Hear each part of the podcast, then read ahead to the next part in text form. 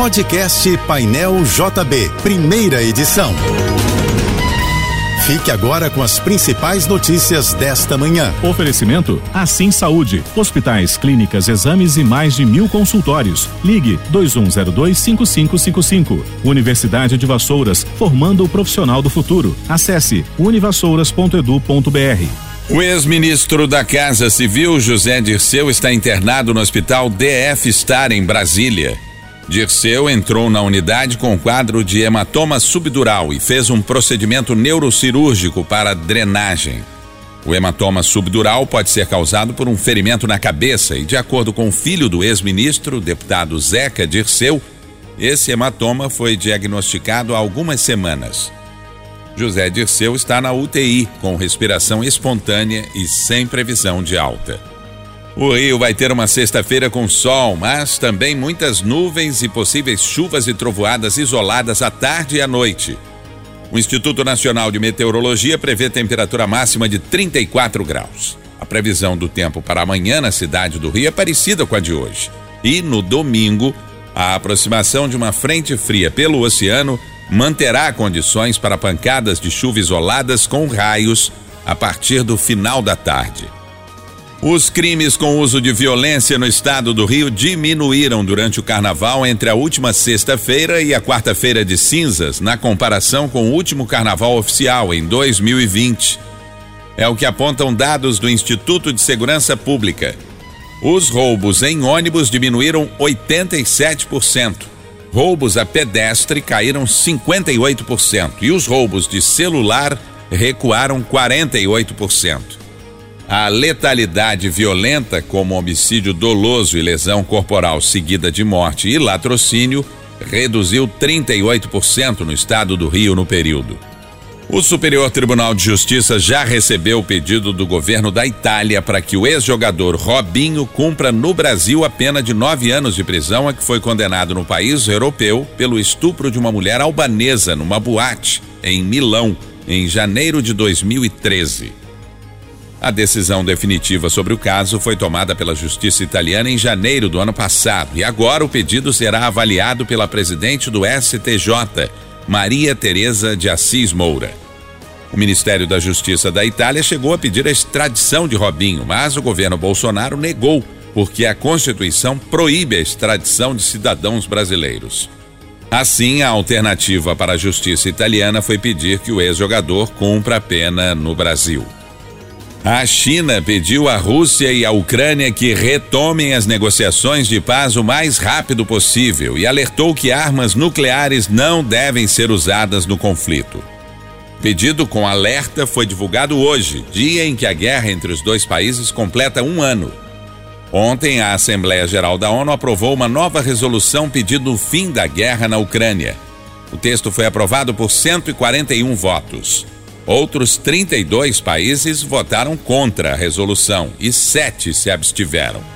O Brasil foi o único país dos BRICS, bloco econômico composto também por Rússia, China, Índia e África do Sul, a votar a favor. O documento não tem força legal, apenas peso político. O secretário-geral da ONU, Antônio Guterres, afirmou durante a abertura da sessão que a guerra na Ucrânia já deixou 8 mil mortos.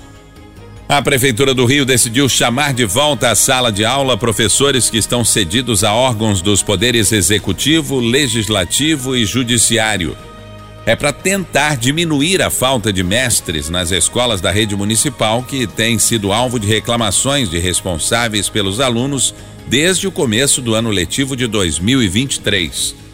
A Secretaria Municipal de Educação não informou quantos são os professores cedidos. Os convocados lotados em órgãos governamentais no estado do Rio terão até 15 dias para se reapresentar. Para os lotados fora do estado, o prazo é de 30 dias. A Secretaria Estadual de Saúde do Rio já começou a distribuir as vacinas bivalentes contra a Covid para os municípios fluminenses. Esta é a primeira remessa enviada pelo Ministério da Saúde e conta com mais de 243 mil doses. Essas vacinas são atualizadas e protegem contra as variantes da doença. As primeiras doses serão aplicadas em pessoas com maior risco de ter formas graves da Covid, como idosos e pessoas com deficiência. O intervalo para as doses de reforço com vacinas bivalentes será a partir de quatro meses da última dose de reforço ou da última dose do esquema primário. De acordo com o cronograma do Programa Nacional de Imunização contra a Covid-19 do Ministério da Saúde, a vacinação com doses bivalentes está prevista para começar na segunda-feira. O Mercadinho São José, em Laranjeiras, deve ser comprado pela Prefeitura do Rio e reaberto ao público. Fechado desde 2018, o prédio pertence ao INSS. O protocolo de intenções foi firmado entre o ministro da Previdência Social, Carlos Lupe, e o prefeito Eduardo Paes. O INSS ainda vai calcular o valor do prédio, que está parcialmente destelhado e mal conservado. A proposta é que o espaço volte a ser um centro gastronômico. O consumidor de combustíveis deve preparar o bolso. Os preços da gasolina e do etanol vão subir com o fim da desoneração do PIS e da COFINS que vigora desde o segundo semestre do ano passado.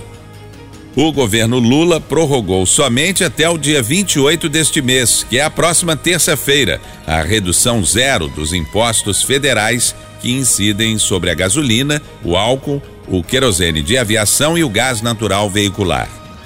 O chefe do Centro de Estudos Tributários e Aduaneiros da Receita Federal, Claudemir Malaquias, já confirmou a reoneração na próxima semana. Com isso, voltarão a vigorar as alíquotas anteriores, de 79 centavos por litro da gasolina A, que é a sem mistura de etanol, e de 24 centavos por litro do etanol. E de 24 centavos por litro do etanol. O repasse aos consumidores, no entanto, dependerá das distribuidoras e dos postos de combustíveis. Você ouviu o podcast Painel JB, primeira edição.